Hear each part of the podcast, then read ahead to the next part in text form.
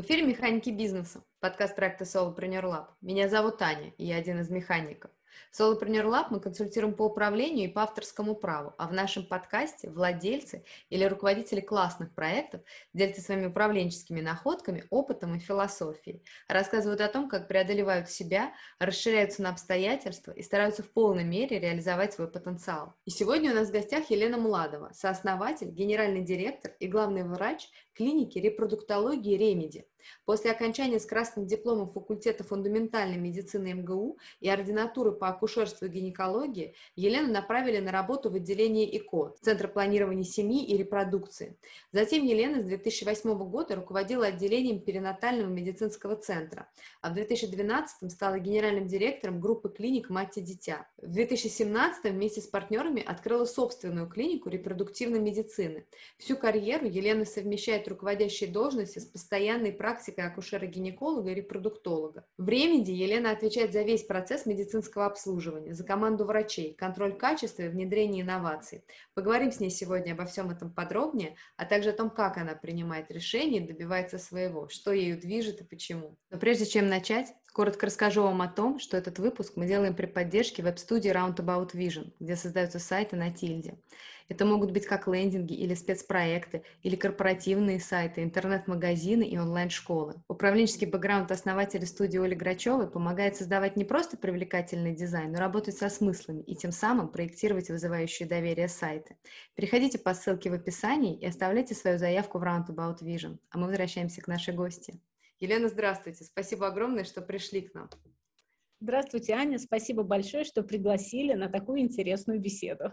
Спасибо вам. Расскажите тогда, пожалуйста, сама немного про REMEDI. Что из себя представляет клиника к 2022 году? Ну, сегодня, в 2022 году, спустя пять лет после открытия клиники, клиника REMEDI представляет из себя успешное медицинское учреждение, которое оказывает эффективную помощь для женщин и покрывает, по сути, все потребности женщин в разном возрастном периоде. То есть мы занимаемся как обследованием на этапе до планирования беременности, заботой о здоровье женщины, регулярными гинекологическими чекапами, так и, конечно, основное наше направление деятельности – это преодоление проблем фертильности. То есть мы помогаем тем женщинам, которые столкнулись с такой проблемой, как бесплодие. Также мы продолжаем поддерживать наших пациентов на этапе ведения беременности, и это тоже успешно у нас получается. Оказываем поддержку как на этапе до родов, так и в послеродовом периоде. Многие-многие наши пациенты остаются с нами уже несколько лет. Это мы можем сказать совершенно точно. С точки зрения такой бизнесовой или финансовой, мы чувствуем себя в настоящее время очень уверенно, потому что когда мы открывали наш проект, мы привлекали заемные деньги, и э, ну, 70 процентов нашего финансирования при открытии это были кредитные средства Сбербанка, которые мы успешно закрыли еще прошлым летом.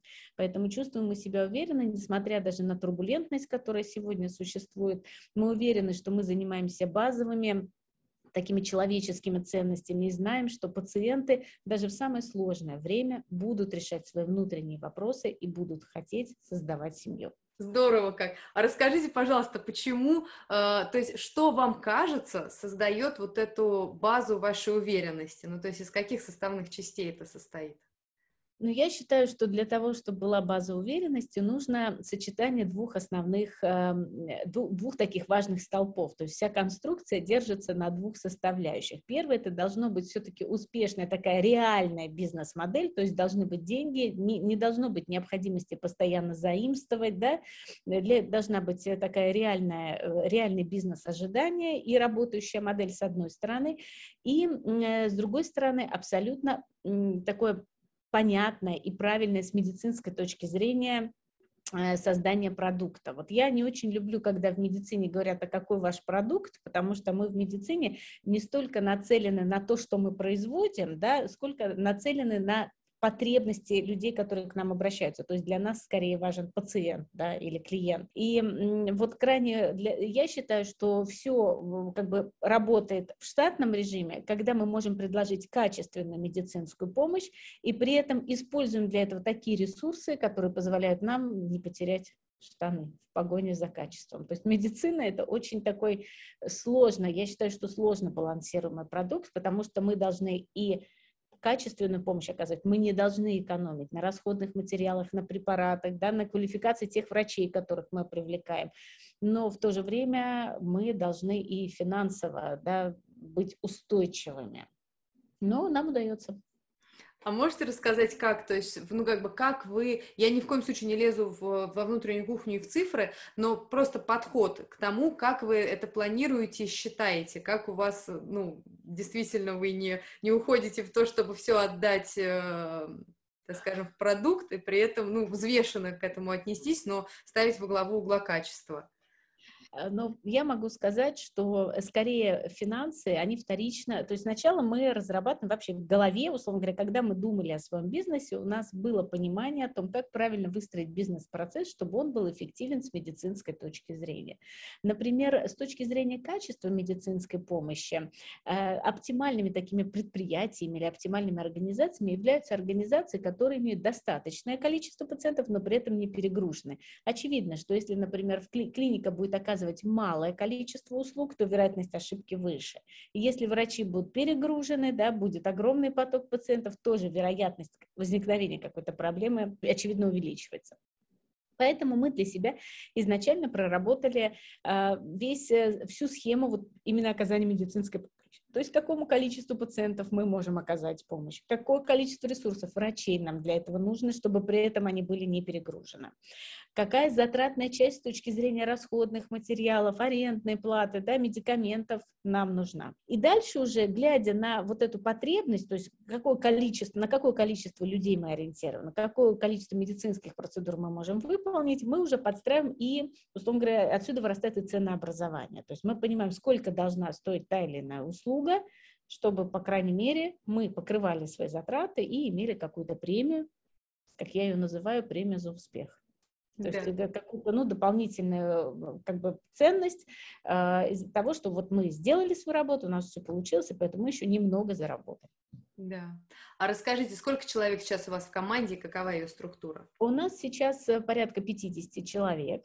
У нас есть два отделения, то есть, собственно, отделение вспомогательных репродуктивных технологий, к которому относятся врачи-репродуктологи, те, кто занимается бесплодием, и эмбриологическая лаборатория. Это целое отдельное такое космическое здание в нашей структуре, это специальное помещение, где чистый воздух, используется отдельная вентиляция, оно оснащено такими специальными устройствами, в которых, страшно сказать, развиваются человеческие эмбрионы. То есть вот эмбриологи, я считаю, люди максимально близкие к созданию жизни. У них в лаборатории находятся сложные такие микроскопы, потому что вся их работа выполняется, по сути, под микроскопом. Микроскопы, микроманипуляторы.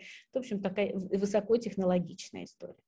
Также помимо отделения вспомогательных репродуктивных технологий у нас, у нас есть женский центр. Женский центр – это неотъемлемая часть нашей работы, потому что мы не просто там сделали ЭКО и до свидания, да, мы всегда поддерживаем наших пациентов на всех этапах ее пути к материнству.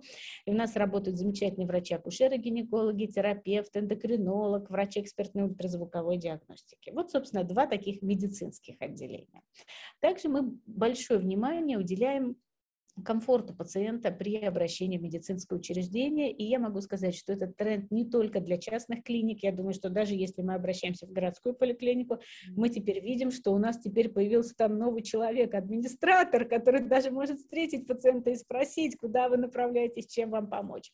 Вот у нас есть клиентская служба, да, это сотрудники, не медики. И очень интересно, однажды у меня был опыт, когда я много разных клиник ЭКО посещала вообще в мире.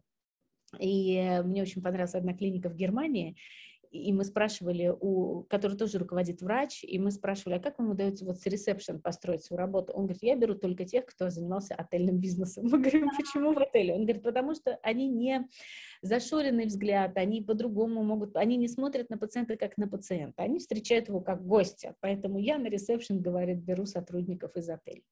Вот такое короткое отступление. Ну, в общем, у нас помимо двух медицинских крупных частей есть э, вот эта клиентская служба, да, и с клиентской службой взаимодействует наш административный персонал. Он у нас не раздут. У нас есть директор по маркетингу, да, который, с которым мы совместно разрабатываем маркетинговую стратегию, с которым взаимодействуем с клиентской службой по сбору сбору там обратной связи и так далее. То есть оцениваем наши такие ну, ключевые показатели бизнесовые, скажем так. Ну вот есть у нас исполнительный директор в нашей команде, это тоже мой бывший коллега, и мой партнер, на, на плечах которого лежит административная часть бизнеса, потому что можно лечить, но надо не забывать про все необходимые документы оборот, начиная от кадрового, бухгалтерского документа оборота, да, заканчивая ну, большим количеством разных нормативных документов, начиная от охраны труда, пожарной охраны и прочее, прочее. То есть есть такое, то, что за любым предприятием тянется таким хвостом. Очень интересно то, что вы рассказываете. А можете чуть-чуть поделиться, а э, какие метрики вы снимаете вот для понимания? Вот вы упомянули метрики по бизнесу и метрики по качеству. Можете чуть-чуть рассказать?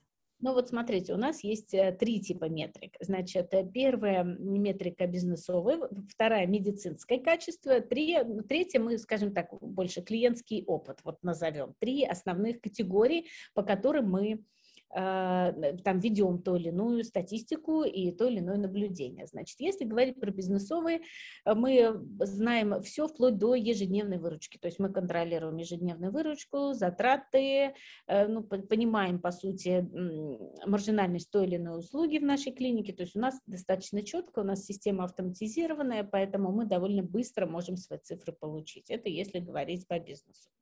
Если говорить по медицинской части, здесь тоже все более-менее понятно. Значит, мы оцениваем, э, скажем так, если говорить о вспомогательных репродуктивных технологиях, там есть четкий набор ключевых показателей эффективности, то есть мы знаем и процент оплодотворения яйцеклеток, проценты, сколько же из этих яйцеклеток вырастет потом бластоцист, какая будет частота э, клинической беременности и какая в итоге будет частота take home baby, да, то есть вот эти все показатели мы оцениваем ежемесячно, э, ну, в таком разрезе, дискутируем, если видим, что где-то результаты проваливаются, мы думаем, что мы можем исправить. Э, в акушерской гинекологической помощи в женском э, в женском центре у нас есть э, тоже определенная статистика, ну, в частности, по пациентам, которые у нас наблюдаются по беременности, мы оценим тоже частоту осложнений, то есть специфические медицинские параметры. И что, мне кажется, ну, нас так выгодно может отличать от ряда наших коллег, не значит, что ото всех, потому что это, конечно, не наше ноу-хау, и мы, как бы, я знаю, что есть клиники, которые тоже такой тактики придерживаются, мы придерживаемся тактики открытого обсуждения какой-либо возникшей медицинской проблемы в ходе оказания медицинской помощи. То есть мы призываем и наших медицинских сестер, и докторов, если что-то где-то пошло не так, не зарыть это под ворохом бумаг, да, и забыть, или там никого никому не сказать. Наоборот, мы все время поднимаем эту проблему на внутреннем обсуждении и дискутируем, как сделать так, чтобы больше такая история не повторялась. Это если говорить о медицинской составляющей. Значит, если говорить о клиентской составляющей, тоже мы мониторируем ну, такие показатели, как количество пациентов, которые там впервые обратились, какой из них был рекрутинг из первично обратившихся, затем кто пришел повторно, кто остался на лечении методом ЭКО, пытаемся как-то анализировать. И, конечно, для нас очень важно налаживание обратной связи с пациентом.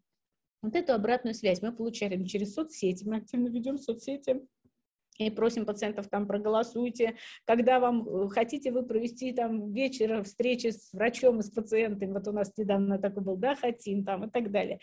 Э, есть методика обзвонов, то есть, например, мы подбираем данные э, где-то с временным лагом 3 месяца, если пациенты не вернулись на консультацию к врачу, все-таки сотрудник клиентской службы узнает, в чем конкретно проблема, то есть у пациента проблема разрешилась, или не понравился врач, или далеко ездить, или дорого. Да, вот это все мы тоже вот эти клиентские метрики анализируем. Если говорить о снятии вот таких показателей, как NPS, для нас в медицине, на мой взгляд, это ну, не очень приемлемо, потому что мне кажется, что вот в классическом понимании, в таком стандартном, вот эти NPS-трекеры, там, оцените от 0 до 10, мне кажется, в медицине сложно их применять, потому что э, как бы, геометрия количество измерений в медицине гораздо больше, чем, э, конечно, это можно описать одним словом впечатление, но с другой стороны, некоторые пациенты лечатся у нас годами, то есть вообще среднее время пребывания пациента в клинике ИКО это 9 месяцев, я всегда шучу, это еще, еще до родов мы даже не доходим за это время. Поэтому для нас вот эти показатели, мне кажется, они очень плоские. Но э, косвенно все-таки мы можем оценить путем, допустим, измерения процентного отношения э, структуры обращаемости к нам первый раз. То есть, например, если мы видим, что в среднем 85% пациентов к нам приходят по рекомендации, то есть они от кого-то услышали, мы считаем отлично. Если мы видим, что обращаемость снижается именно по рекомендации, мы начинаем думать, а что происходит? Да, почему люди не приходят. Это потому что в целом, тут опять смотрим э, э, соотношение процентное и общее количество, потому что может соотношение снизилось, потому что реклама как выстрелила, и теперь человек идет даже без рекомендаций, да. Ну, то есть вот эти моменты мы, для нас вот такой показатель NPS, это возвращаем, это приход к нам новых пациентов по совету своих знакомых. И это, пожалуй, самая такая ценная история. Вы столько затрагиваете интересных вещей, я думаю, как мне все успеть у вас спросить. Сейчас э, спрошу один такой точечный прям вопрос от из того, что рассказывали, и сейчас дальше буду еще спрашивать. Э, вот вы очень интересную штуку затронули про то, что вы стараетесь стимулировать э, сотрудников рассказывать о том, если что-то идет не так. Можете чуть-чуть поделиться, как вам это удается, что вы делаете для этого, ну, как бы, как вам кажется, в чем возникает сопротивление, и как вот вы пытаетесь его преодолеть? Но я могу сказать, что с врачами сопротивление гораздо меньше, чем, например, со средним медицинским персоналом. То есть медсестре проще там закрыться и сказать, да, все было нормально. Но я им всегда объясняю, что, послушайте, если вы расскажете шаг за... Вот, попытай... Давайте вместе соберемся, шаг за шагом воспроизведем ваши действия и вместе обсудим, что было не так, и вас при этом никто не накажет, а, да, ни там рублем, ни словом, никак. Но вам а, мы дадим инструмент, который позволит вам в следующий раз не совершать этой ошибки. Да. И, в общем-то, все соглашаются. То есть люди чаще всего, когда хотят скрыть какой-то факт ошибки, они боятся наказания. Такого наказания. У нас нет такой политики наказания. Да? Мы, в общем, э, сразу понимаем, что как работодатель принимает человека на работу, мы как работодатель несем ответственность. Да? И у нас, например, лицензия выдается не каждому конкретному врачу или медсестре в стране, она выдается учреждению. Поэтому я как руководитель в любом случае несу за всех ответственность. Мне какой интерес наказывать данного конкретного доктора, если все равно со мной придут разговаривать. Поэтому я стараюсь... Э, вот у нас такая политика. И мне кажется, люди привыкли, и, в принципе, Э, уже так не, не пугает эта история, и они могут даже сами подойти, рассказать, вот я столкнулся с такой-то проблемой. Так же, как, например, я им говорю, у нас первое время, когда мы работали, значит, где-то через 9 месяцев нашей работы я обнаружила, что у нас существует конфликт между медицинскими сестрами и клиентской службой. Для меня это было абсолютно удивительно, потому что как для руководителя э, это было скрыто от моих глаз. Я узнала об этом случайно. Узнала об этом случайно, когда не смогла найти медсестру, оказалось, что она выполняет бесконечные указания клиентской службы. Я говорю, а как это вообще возможно, потому что вы даже не подчиненные клиентской службы. И оказалось, что просто каждый из этих групп, и клиентская служба, и медсестры по-своему понимали свои трудовые обязанности, то есть несмотря на тот инструктаж, который им дал, они принесли что-то свое, и в силу отсутствия там регулярного, частого взаимодействия и опять расстановки их задач, у них все перемешалось, и, в общем, был конфликт. Как только мы установили опять прям нормы их общения, то есть мы им дали документ, где расписали, кто что должен делать а кто что не должен делать. У нас все эти конфликты прекратились. И, кстати, тоже вот интересно, я не знаю, существует ли это в других отраслях, у нас существовало огромное количество чатов между сотрудниками. То есть врачи такие, с эмбриологами такими, медсестры такого отделения со старшей медсестрой, медсестры с врачами, медсестры с клиентской службы. Меня же в эти чаты не включают. я думаю, что они все время какие, про какие-то чаты мне говорят. Когда они показали количество этих чатов, вопрос тоже мы очень быстро решили. Мы оставили один, я сказала, вот, пожалуйста, вам один чат клиники, и один чат специализированный там у нас для врачей, когда срочный какой-то вопрос пожалуйста, все в этот чат. Все, говорю, не надо, зачем вам 100-500? Если проблема не укладывается, не может быть выложена в чат, значит, либо подходите, либо проблема несущественна. И все решилось. То есть люди иногда, вот они себе делают какие-то надстройки в силу их кругозора, и эти надстройки руководитель иногда должен сносить, потому что будет ерунда. Слушайте, это так опять вы столько всего затрагиваете, я думаю, как мне это все ухватить? Потому что ухвачусь сейчас за последнее, будем все-таки так потихонечку дальше двигаться по последовательно, шаг за шагом, вот от, отвлекаясь на то, что вы говорите, что вы очень интересные вещи говорите. Скажите, вот вы как бы сейчас рассказываете о том, что руководитель принимает непопулярные в какой-то степени, может быть, решения. Можете чуть-чуть рассказать о том, как вы это делаете, как вы на это решаетесь, как вы не боитесь получить сопротивление еще больше, какие какие-то внутренние конфликты, бунты, не знаю, митинги. Ну, то есть это же очень сложно, на самом деле, вот, ну, эм, сносить вот эти как раз э, перегородки, о которых вот вы говорите, которые настроились, и они могут быть лишними.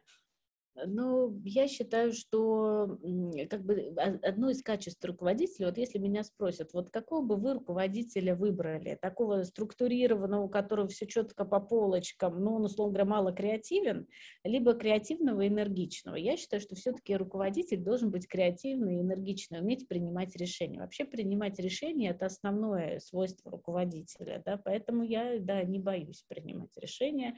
Э, иногда я так взвешиваю для себя, то есть даже внутри, а что будет, если мы сделаем так, или что? У нас бывали, ну, бывали случаи, когда и сотрудники увольняются, например, ценные, да, вот сотрудник говорит, «Э, я хочу уйти, и ты думаешь, а вот что ему, предложить остаться, потому что, в принципе, понимаешь, почему, да, можно уговорить остаться, или лучше пусть уходит, да, и тогда будет лучше и в коллективе, и человек получит другое развитие. То есть каждый раз, я считаю, руководитель всегда находится на этой развилке, не надо бояться, надо принимать решения, но всегда понимать, что расхлебывать тебе самому потом это все. Да. Так, ну, у нас коллектив небольшой, не те решения, чтобы так их бояться. Слушайте, интересно, то есть это просто ваша внутренняя, ну, смелость, или это еще что-то, как вам кажется? Я очень смелая, я это даже не скрываю. Я очень смелая. И когда мы делали наш проект Ремеди, я ушла из, из «Мать и дитя», и мы где-то 4 месяца искали помещение, и были уверены, что мы сможем получить кредитное финансирование, 70% проекта под стартап. Я вот не знаю, почему мы были такие смелые, это сложно мне объяснить. Но смелости было столько, что на каждом этапе у нас все получалось. То есть наш арендодатель, когда нас увидел, сказал, вы очень энергичны, мы вам, пожалуй, действительно готовы подписывать с вами договор аренды. Когда мы пришли в банк, банк сказал, ну хорошо, мы готовы работать, только вы соберите все документы. И мы были там последовательны в реализации реализации всех наших, э, всех наши планы работы. Поэтому, да, ну, только смелость, она может, так сказать, помочь преодолеть некоторые жизненные трудности и что-то, наверное, сделать, если ты хочешь что-то создать, смелость нужна в любом случае. А как вам кажется, как вы в себе взращивали этот вот такой стержень внутренний? Я думаю, никак. Я думаю, не взращивал. Я думаю, что человек рождается с определенным характером, и Просто это мне сказала одна моя знакомая близкая, которая знает меня со школьной скамьи. Она сказала, просто раньше у тебя был более авантюрный склад, а сейчас более бизнесовый. То есть я думаю, что это всегда было, просто я мало этому уделяла внимания, вот этой части своей личности. Я думаю, что просто человек рождается, и не зря говорят, что можно даже там в школьные годы понять, к чему склонен тот или иной человек, ребенок, да, и как его дальше развивать. Я думаю, что смело смелость у меня была всегда. Первый раз, э, вот я помню, какой восторг у меня вызвал, что мне пришлось лететь одной на самолете в 8 лет, Хабаровск, Норильск, Москва. Меня это нисколько не испугало, я была очень довольна этим событием. Поэтому я думаю, это внутреннее качество. Я особенно ничего для этого не делала. Класс. Елена, а можете чуть-чуть поделиться тем, как вы расставляете приоритеты в своей собственной работе? Потому что то, что вы перечислили, даже то количество метрик, которые вы снимаете, огромно. И понятно, что кроме этого вы, у вас еще есть целый набор задач. Расскажите, пожалуйста, как делаете это? Эм, ну, примерно, я думаю, мое время рабочее распределяется следующим образом. 70% времени я все-таки уделяю лечебной работе. То есть я работаю как врач, веду прием, у меня много пациентов, и это позволяет, я считаю, что это вообще для руководителя, ну, условно говоря, не крупной медицинской организации, я думаю, что это очень хорошо, потому что ты сам являешься вот таким и медицинским лидером, и бизнесовым лидером. Это помогает достучаться до сердца своих сотрудников, потому что они видят, что ты один из них. Вот, ну и, в принципе, я хороший врач, и мне нравится эта работа, я тоже какое-то удовлетворение получаю, не хочу заканчивать. Вот, и я, когда в мать и дитя работала, я продолжала практиковать, пусть, пусть там в меньшей степени, чем сейчас, но тем не менее, мне нравится нравится вот такая медицинская деятельность очень. 10% я трачу такие, я называю это стратегические мечты. Вот у меня есть помощник, ну, мой зам по это я тоже сейчас отдельно расскажу, как у нас устроена вся эта административная часть, он вот это называет, опять Елена Сергеевна фантазирует, у него называется. Но я считаю, то есть я смотрю какие-то, то есть мы обсуждаем вот и с моим партнером тоже практики, какие есть, какое появились новинки, допустим, то есть это касается инновационного оборудования, может быть, оптимизации там структуры клиники, то есть смотрим какие-то практики и пытаемся их применить к себе. Эм, и, ну, в том числе думаем о том, а что будет вот с нашей историей там через три года, а через пять. То есть все-таки этому дискуссии, вот этой дискуссии, я считаю, надо так или иначе обязательно время уделять. И 20% это такая прям работа руководителем. То есть я просматриваю вот, э, да, все наши и отчеты, и встречаюсь с коллективом, и проводим и собрания. У нас есть там, в принципе, была практика даже таких годовых собраний коллектива, когда мы кратко обсуждали, где мы сегодня и где мы будем да, через год, куда идти. Вот. На это, в принципе, у меня уходит процентов 20, наверное, времени. Угу. А можете чуть-чуть тогда вот рассказать, очень интересно сказать, что расскажете про структуру административной части? Да, я вот, э, это вообще касается вопроса, скажем так, управления медицинской организацией. Вот много людей дискутируют, кто должен управлять. Я постоянно встречаю в соцсетях эти дискуссии, кто должен управлять медицинской организацией. Обычно менеджеры говорят, что может управлять менеджер да, с экономическим образованием, может прекрасно разобраться в ваших врачебных премудростях, и все будет нормально. Я отношусь к той когорте управленцев, которые считают, что медицинской организацией может управлять только врач. Вопрос, что не каждый врач, конечно, у него должны быть дополнительные дополнительные компетенции, возможно, дополнительное образование, но я считаю, что он должен очень хорошо понимать технологию. Иначе можно э, ну, очень сильно ошибиться, потому что я знаю истории, когда, например, успешные бизнесмены привлекают одного врача, не руководителя в свои проекты и говорят, давай ты нам откроешь ЭКО. А потом долго удивляются, почему это отделение ЭКО ничего не зарабатывает, не взлетает и так далее. Вроде бы мы все делаем правильно, да. Я считаю, что вот в медицине очень важна вот эта технологическая составляющая, и как бы спускать ее сверху может только руководитель. А, конечно, если дело, заниматься лечебной деятельностью, еще и руководить, то есть огромное количество вот этой административной поддержки, да, начиная от постоянной работы с клиентской службой, там, маркетингом, да, организацией, это, не знаю, хоть ремонта медицинского оборудования, там, чего угодно. В конце концов, а, обеспечение правильного взаимодействия с контрагентами, да, расчеты с поставщиками и так далее. И вот в этой части у меня есть очень надежный помощник, это наш исполнительный директор. То есть он выполняет, он тоже мой партнер в бизнесе, он выполняет вот всю эту административную функцию. Он, кстати сказать, по образованию тоже врач, но давно-давно уже не практикует, э, да, то есть он занимается только вот такой управленческой деятельностью. И для меня, например, такая, э, такая структура очень комфортна, вот как для руководителя. То есть я более стратегически мыслю, там, даю ему какие-то там конкретные поручения, и я знаю, что у меня спина всегда прикрыта. Вот это для меня очень важно. Вот я для себя выбрал такую конструкцию, потому что даже когда мы клинику открывали, у нас были дискуссии внутри семьи, и, э, ну, как-то вот в таком сообществе нашем, э, ну, в дружеском, скажем, таком сообществе, и разные были варианты, как нам, кто, кого на какие роли расставить, но я считаю, что мы, вы, мы выбрали ту, которая практически реально работает. То есть я не слежу за тем, написал ли сотрудник заявление на отпуск, и не просрочен у него сертификат. Но зато я слежу за качеством медицинской помощи, принимаю пациентов, там, обучаю врачей и так далее. Да. А вот интересно, это такая вот штука, мне кажется, очень любопытная. Вот это соединение фронт-офиса и бэк-офиса, да, то есть получается, что, ну, тех, кто непосредственно оказывает услугу, и тем, кто стоит за ними, им помогает и, там, не знаю, подносит патроны.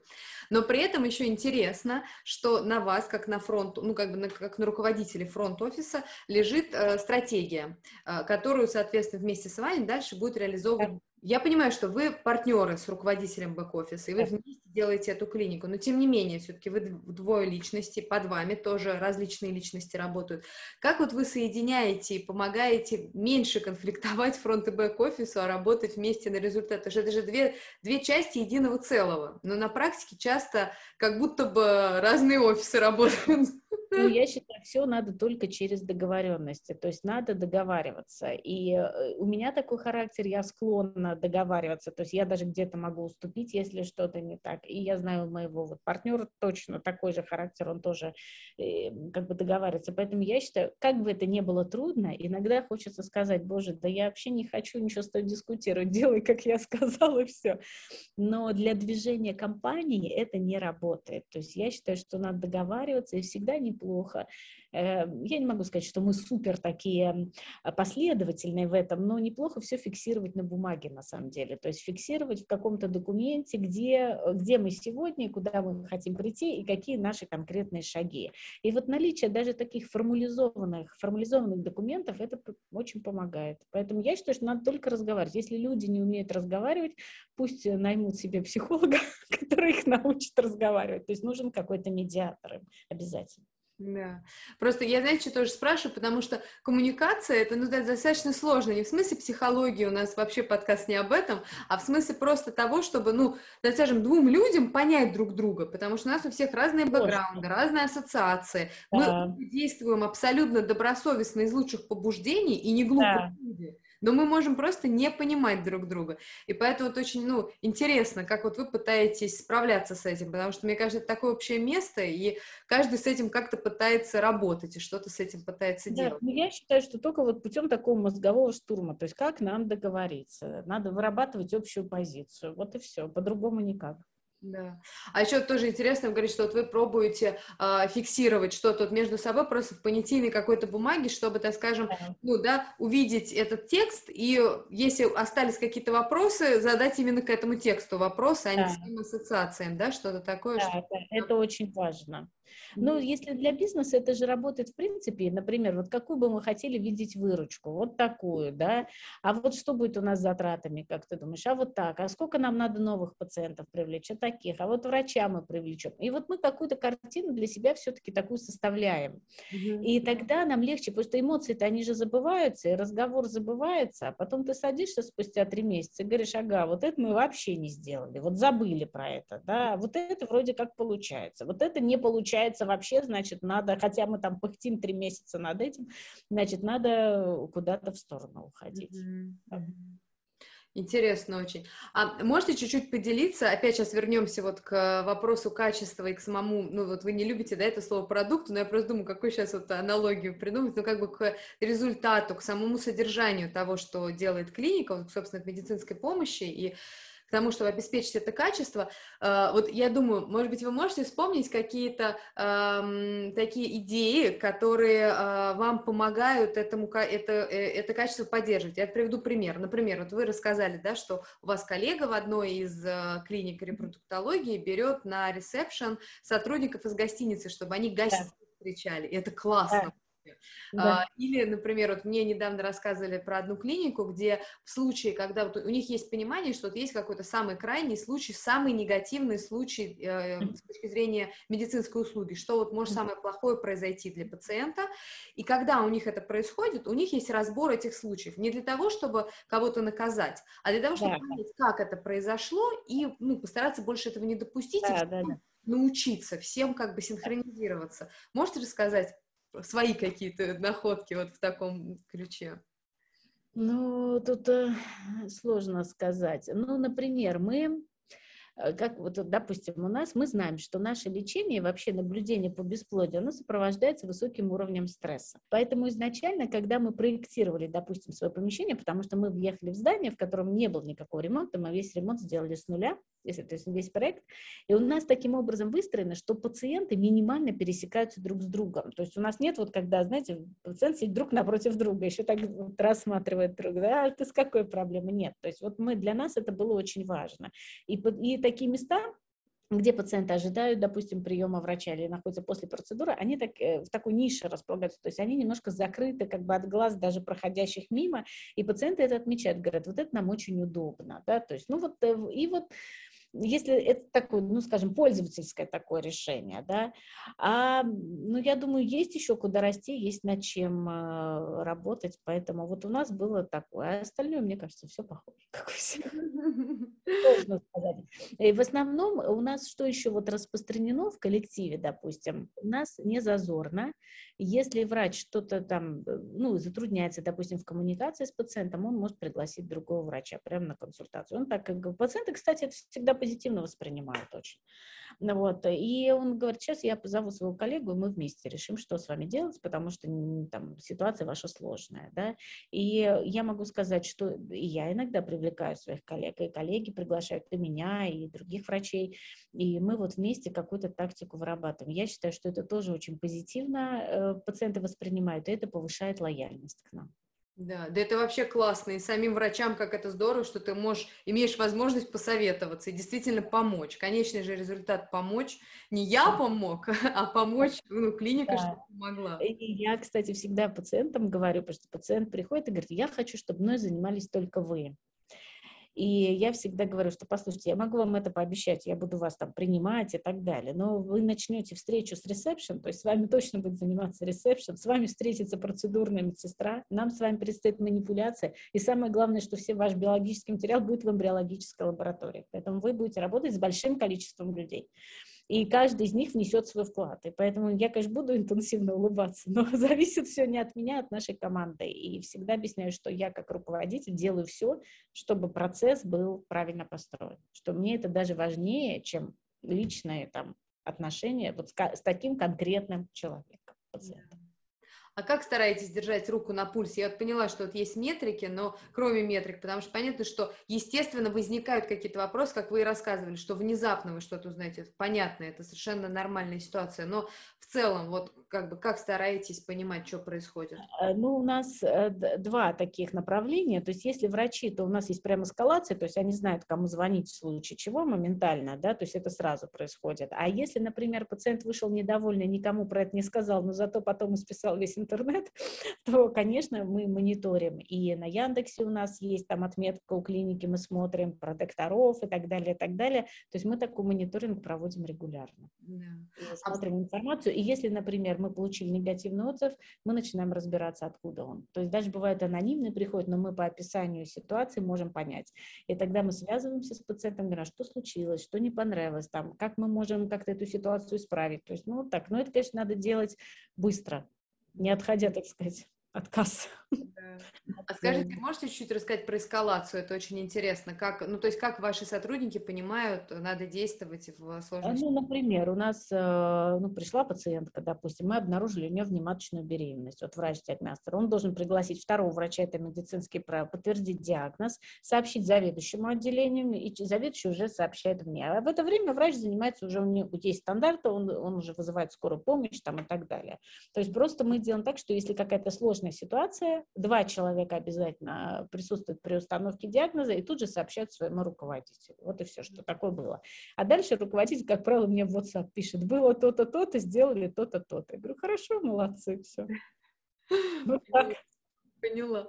У вас понятно, что у вас все так здорово отстроено. А можете рассказать, что сейчас в управлении для клиника для вас самое интересное? Ну, я, во-первых, не могу сказать, что все супер отстроено, есть куда еще стремиться. Например, мы все время, но это, мне кажется, в медицине есть такая сложность, мы все время испытываем сложности с имплементацией разных IT-решений. И не потому, что там некому имплементировать, а потому что мы все время забываем, что можно как-то это дополнительно использовать, нам лень дать ТЗ, там поймать врача и так далее. Такие. Нет, есть куда. А что мне нравится и что больше всего интересно? Ну, не знаю, интересно, когда... Э, мне больше всего нравится, когда все наши доктора загружены, у них высокая загрузка, и они все довольны своей работой, и, в общем, пациенты получают тот результат, за которым они пришли, и рекомендуют нас другим пациентам. Вот это, пожалуй, самое интересное. Поэтому я всегда очень рада, когда у наших врачей много работы. И когда они говорят мне, ко мне пришла там Маша от Саши и так далее, а Саша тоже у нас рожала, то есть вот это мне доставляет такое наибольшее удовлетворение, скажем так. А Потому что если у врача много работы, значит, он получает позитивный фидбэк от своих пациентов, это точно. И они идут, идут и идут. Да. А поделитесь, пожалуйста, а какие вы сейчас сама для себя ищете в управлении ответы? То есть вот с чем вы сейчас, э, над чем вы сейчас работаете, что вы заново продумываете, придумываете? Ну, я могу сказать, мы вот э, тут даже, наверное, такой, если говорить в целом про бизнес, то я все-таки часто думаю, что будет с моим бизнесом через 5 или через 10 лет, вот где мы будем. Это тоже у нас есть дискуссии, потому что у всех разные точки зрения, так интересно наблюдать тоже в зависимости от обстоятельств, пока эти планы там, они так или иначе меняются, то есть понятно, что они очень расплывчатые, то есть, но я считаю, что об этом на самом деле надо все время думать, потому что наблюдая за компаниями, которые существуют 10-20 лет, ну, надо просто себе задавать вопрос, я хочу так же через 20 лет, или я хочу что-то другое, если хочу, то что? Это вот э, такой стратегический вопрос. А в краткосрочной, э, ну, такой перспективе, ну, я думаю, что мы все время должны думать все равно так или иначе о кадровом вопросе, думать, как привлекать врачей, да, дополнительно, если мы хотим кого-то привлечь в команду. Но опять на краткосрочно очень быстро находятся ответы. То есть вот мы думали, нам надо увеличить штат репродуктологов. Ну, посмотрели, поприглашали, поняли, что будем учить сами. Вот взяли доктора, учим сами, да, то есть нам оказалось это проще. Ну, то есть э, как-то на краткосрочный быстро отходишь ответ. То есть мне больше всего, э, меня занимают мысли, а что будет? Ну, я, наверное, фантазер, я же вам сказала, что будет через 10 лет. Да. Да, так. Э, и самое главное продолжать работать, конечно. То, что мы делаем. Я, кстати, могу сказать, что, ну, я немножко даже этим горжусь, я не скрываю, что когда случился ковид, вот в апреле был локдаун, но для клиник репродукции в Москве не было запрета работать, но в ряде регионов были запреты. Например, в Уфе, в Казани, в Санкт-Петербурге клиники, такие как наши, были закрыты на 4 месяца. Это вообще была катастрофа для людей и для пациентов, и для специалистов. Но мы были не закрыты, но страх был такой, что, в общем, никто не понимал, что делать. И среди наших конкурентов э, были клиники, которые осознанно прям закрыли практически все процедуры и так далее. И ко мне пришли сотрудники, говорят, что мы будем делать, нам нужно какое-то разъяснение. И я совершенно четко сказала, мы продолжим работать. Да, мы там сделали график, как-то от нас требовала мэрия, там со СМИ. Мы, я говорю, мы при таком графике вполне можем позволить оказывать медицинскую помощь. И будут люди, кто придет, во-первых, есть беременные, которых мы не можем бросить. Во-вторых, есть люди, кто готовится к процедурам, им нужны консультации. И мы вот этот период очень плавно прошли. И я знаю, что деятельность нашей клиники приводили в примеры другим клиникам репродукции. Говорили, вот пока в апреле там под столом сидели, ревиди, значит, на всех пациентов переманил. Да. И я могу сказать, что даже и в коллективе всегда вот нужна в этих экстремальных ситуациях связь от руководителя. Может быть, я банальные вещи говорю, но я на себе это чувствовала, потому что даже вот в конце февраля, в начале марта э, мои сотрудники тоже начали паниковать, особенно средний медицинский персонал. И тоже мы их собрали и сказали, мы спокойно работаем, наша ситуация такая-то, расходная. То есть мы им объяснили, что происходит относительно нашей истории, и все, все спокойно работают. То есть вот очень важно, руководитель должен вовремя сам собраться и быстренько своему коллективу объяснить, что происходит. Они прям так и приходят и говорят, объясните нам, что происходит и что будет дальше. Это очень важно. Да. А как вы собираетесь в таких ситуациях?